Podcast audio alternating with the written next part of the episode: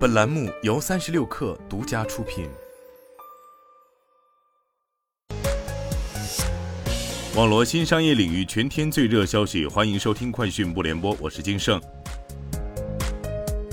双十一期间，银泰百货线上同比增长百分之二十二，近两百个品牌同比增长超百分之三十。数据显示，国产运动品牌的整体增长达到了百分之四十二，乳液面霜同比增长百分之一百三十五，眼部精华同比增长百分之二百四十六，瑜伽裤同比增长百分之二百一十一。男士面霜在双十一期间的销售同比翻了八倍多。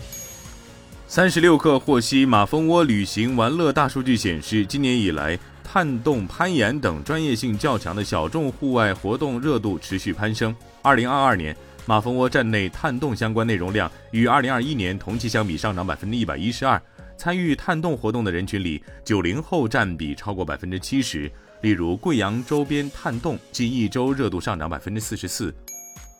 国务院应对新型冠状病毒肺炎疫情联防联控机制发布关于进一步优化新冠肺炎疫情防控措施、科学精准做好防控工作的通知，对入境人员隔离政策将从七加三调整为五加三，即五天集中隔离医学观察加三天居家健康监测。飞猪数据显示，政策发布后一小时，平台国际机票搜索量环比昨天增长超三倍。双十一期间，阿提哈德航空、新加坡航空、四川航空等航司在飞猪首发未来飞产品。截至目前，双十一未来飞机票已累计销售超五万件。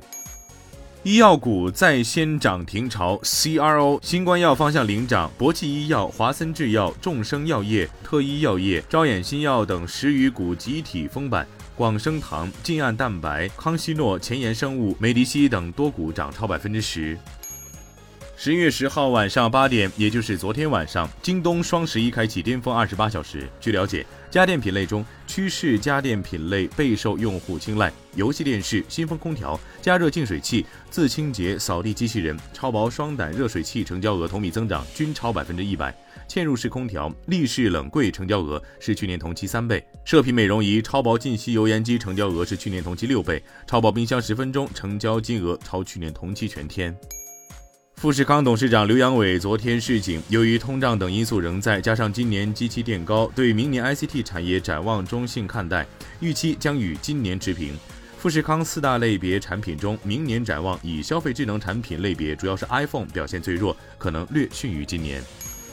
据报道，最新的招聘信息显示，特斯拉德克萨斯州工厂已开始招工，为 Cybertruck 皮卡车量产做准备。目前，特斯拉首次为生产 Cybertruck 皮卡车列出了首批六条招聘信息，包括尺寸工程师、制造运营主管、高级设备工程师等。特斯拉早在2019年就发布了 Cybertruck 皮卡车，但到目前为止，其投产日期已推迟三次，从最初的2021年末推迟到2022年底，然后推迟到2023年初，如今又推迟到2023年年中。以上就是今天的全部内容，咱们下周见。